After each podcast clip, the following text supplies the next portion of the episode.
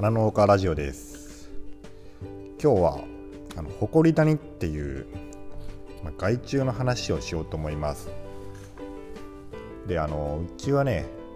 えー、ベゴニアっていう鉢植えの、まあ、花をですねだいたい年間、えー、1万5000鉢ぐらい。で春と秋ですね。秋というかまあ年末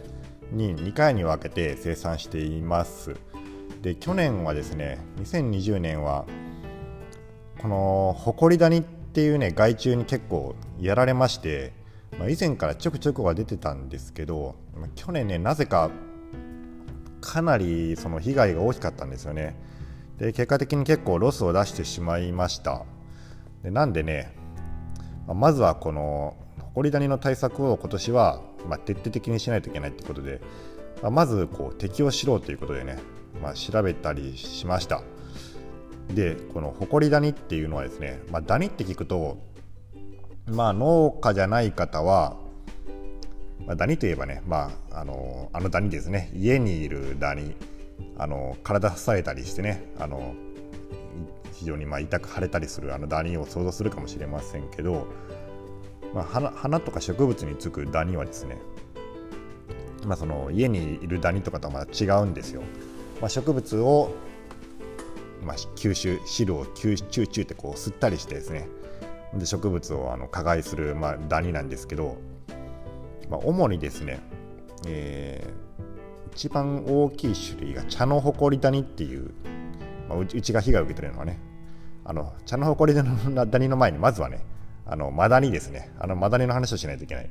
あのダニといえばまあ誇りダニっていうのも、まあ、今日は誇りダニの話なんですけどあのマダニっていう、まあ、ダニがいて、まあ、そのダニの種類もいろいろあるらしいんですけどあのそれはねなんか赤いちっちゃいね赤い点で、まあ、一応目視はできるんですよね。でそれが、えー、植物の葉裏なんかについて、うん、植物をこう加害する、えーまあ、ダニがいるんですけど、まあ、それとは別に、まあ、茶のホコリダニとかあとねシクラメンホコリダニっていうホコリダニ類がいます。であとねこのホコリダニっていうのは、まあ、調べてみるとえー、っとね茶のホコリダニと、えー、シクラメンホコリダニえー、っとあとですねえっと何だったかなあアシボソホコリダニってもいるらしいですね。あとスジブトホコリダニとかって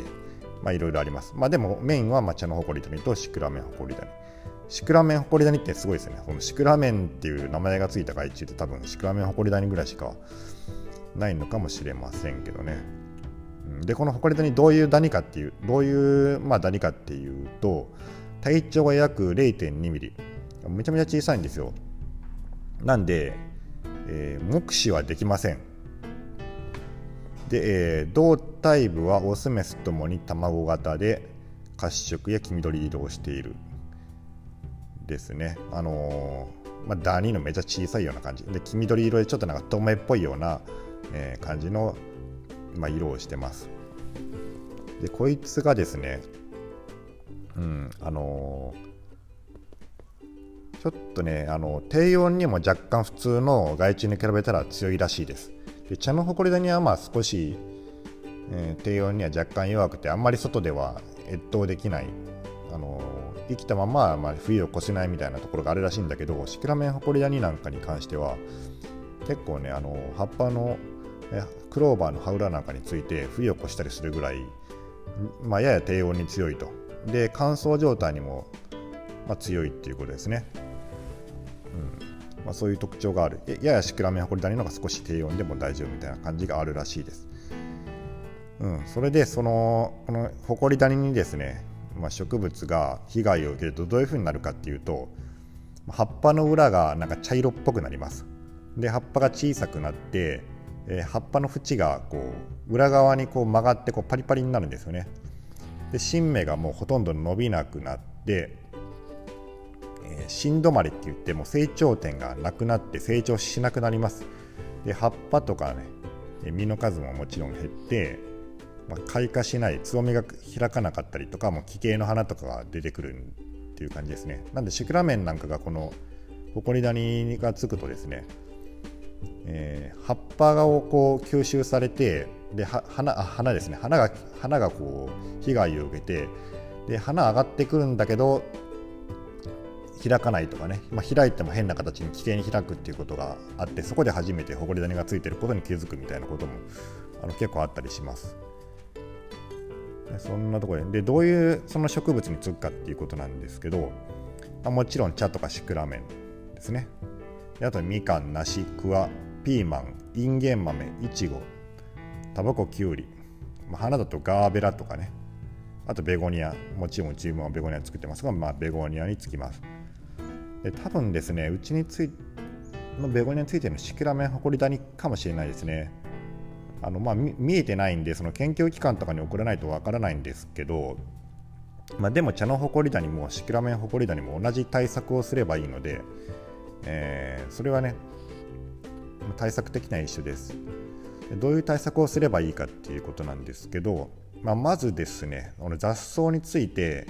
越冬したりとか、まあ、隠れて増えたりするんでハウスとかその農場の周囲の、まあ、雑草対策、まあ、除草ですね、うん、生やさないようにするっていうことがまず大事ですね。でもちろん、まあ、防除がその防除をしないといけない。んでシンジェンタっていうあの農薬メーカーのね、まあ、ホームページを見てちょっと調べたんですけど、まあ、シンジェンタの薬剤だと、まあ、ホコリダニ剤としてアファーム乳剤。安心安安全 安心安全安全かからないけど、まあ、みんな大好きですね。アファーム乳剤っていう昔からある薬がありますけど、まあ、アファームさえかけてけ大丈夫みたいなところがありますけどね。でエンセダン乳剤。聞いたことないけど、まあ、そういうのがあるそうです。であとガンバ水和剤っていうのもあるそうです。でこういう薬剤でまあ防除しましょうっていうことです。で防除するにあたってですね、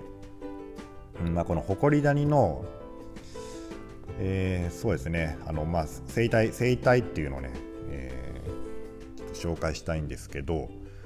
でホコリダニはですね、まあ、大きく4つに、えー成まあ、その成長段階があるらしいです。でまず卵状態ですね。生まれたばかりの卵。でそこから卵がかえって幼虫になります。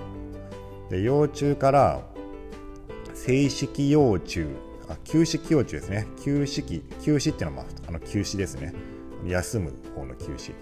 の幼虫。なんでこれは多分さなぎみたいなことやと思います。でさなぎ状態になってそこから成虫になると。で、えっと、1つのえー、1日にですね1個から5個ぐらい卵を産むらしいんですね。あの成虫になると。でそれが大体えっ、ー、と1個から5個は、まあ、10日間ぐらい産むのか。10日からまあ2週間ぐらい産む。なんで大体15個からまあ30個とかあそれぐらいそれぐらいかまあそれ以上ぐらい、まあ、一生の間に産むそうですね。なんで、まあ、毎日産むんでねあのまあ、爆発的に、まあ、最初はゆっくりなんだけど、えー、数が増えてくるともう爆発的に伸びてくる、まあ、いわゆる指数関数的に伸びるっていう分かりますかね？指数関数ってこう最初はゆっくりだけど数学の時にねグラフがありましたよね。こう後半になったらギュギュって伸びるっていう、まああいう風な伸び方をします。でホコリダニっていうぐらいですからさっき0.2ミリって言いましたけど目に見えないんですよ。なんでアブラムシとかヨトウムシとかああいう大きい虫と違ってね初期で分かんないんですよね。で害被害が出て初めてあホコリダニがいるっていうふうに分かるわけです。なんで結構ねそのもう被害を確認できた時はすでにもう指数関数グラフのかなり後半ぐらいのところまで行っててもうめちゃめちゃすごい増えるっていうような状態になっていることが多いんですね。なんでやっぱりこう早期の、まあ、予防的な防除っていうのが大事あとはまあ増やさないように、まあ、雑草の防除っていうのは大事だっていうことに、まあ、なるそうです。であのこのホコリダニさっきね休式幼虫っていう時期があるって言いましたね要は幼虫の後の次の段階でその時まあ成虫になるんですけどでこの成虫のオスがですねなんかですねそのメスの正式幼虫を、えーと、担いであのなんか歩くっていう習性があるらしいんですよでなぜかっていうと、まあ、オスがですね、まあ、自分のその奥さんをこう、まあ、つばつけてるんですねあの良さ良さそうなメスを、えつばつけといてそのメスが動けないことをね休止期になってることをいいことに、え担いでですねまあ要はその自分のそのまあ門にしてるわけなんですよ。でそれが幼虫から成虫になるや否や、交尾を始めて、まあ、卵を産むっていうようなね、まあ、そういう生態になってるそうです。でこれ面白いですよね。でなんかねそのでもたまにオスもね、まあ、ちょっと頭悪いやつがいて、うん、あのオスなのにあのオスを担いでるやつっておるらしいんですよね。うん、で気づいてないそうです。なんかそそっかしくてもおっちょこちょいなんですね。おっちょこちょいで、まあ、オスが、まあ、オスのね正式の、まあ、要は幼虫をまあ担いでいて、まあ、得意になってると。もうこれは俺の奥さんだからよっつってからみんなにこう見せてるんですよね。俺の奥さんだからあダメだよ触らないで触らないでちょっとそのあ俺の奥さんまだそのほらあの人に見た見せたりするのもダメだから、まあ、旧式だからさとかってね 多分そういうこと言ってるんだと思うんですよね。でまあ得意になってこうなってていざその成虫になってみると中から、まあ、オスが出てくるっていうね。パラパラパラってこの さなぎが割れるとオスが出てくるっていう。まあそういう事態もねそう悲劇がね、まあ、あるということがねなんか書かれてて、まあ、僕それ読んでねうんなんかもうすごくその時のね、まあ、オスの、まあ、心情をね考えるとねあの頭を抱えましたね。頭抱えてないですね。すいません。嘘つきましたけど。あのでもねちょっとあれしました。あの複雑な気分になりました、うん、まあでもね容赦なく今年はまあ、ホゴリダニを退治してロスを少なくしていきたいと思います。はい、それでは皆さんごきげんよう。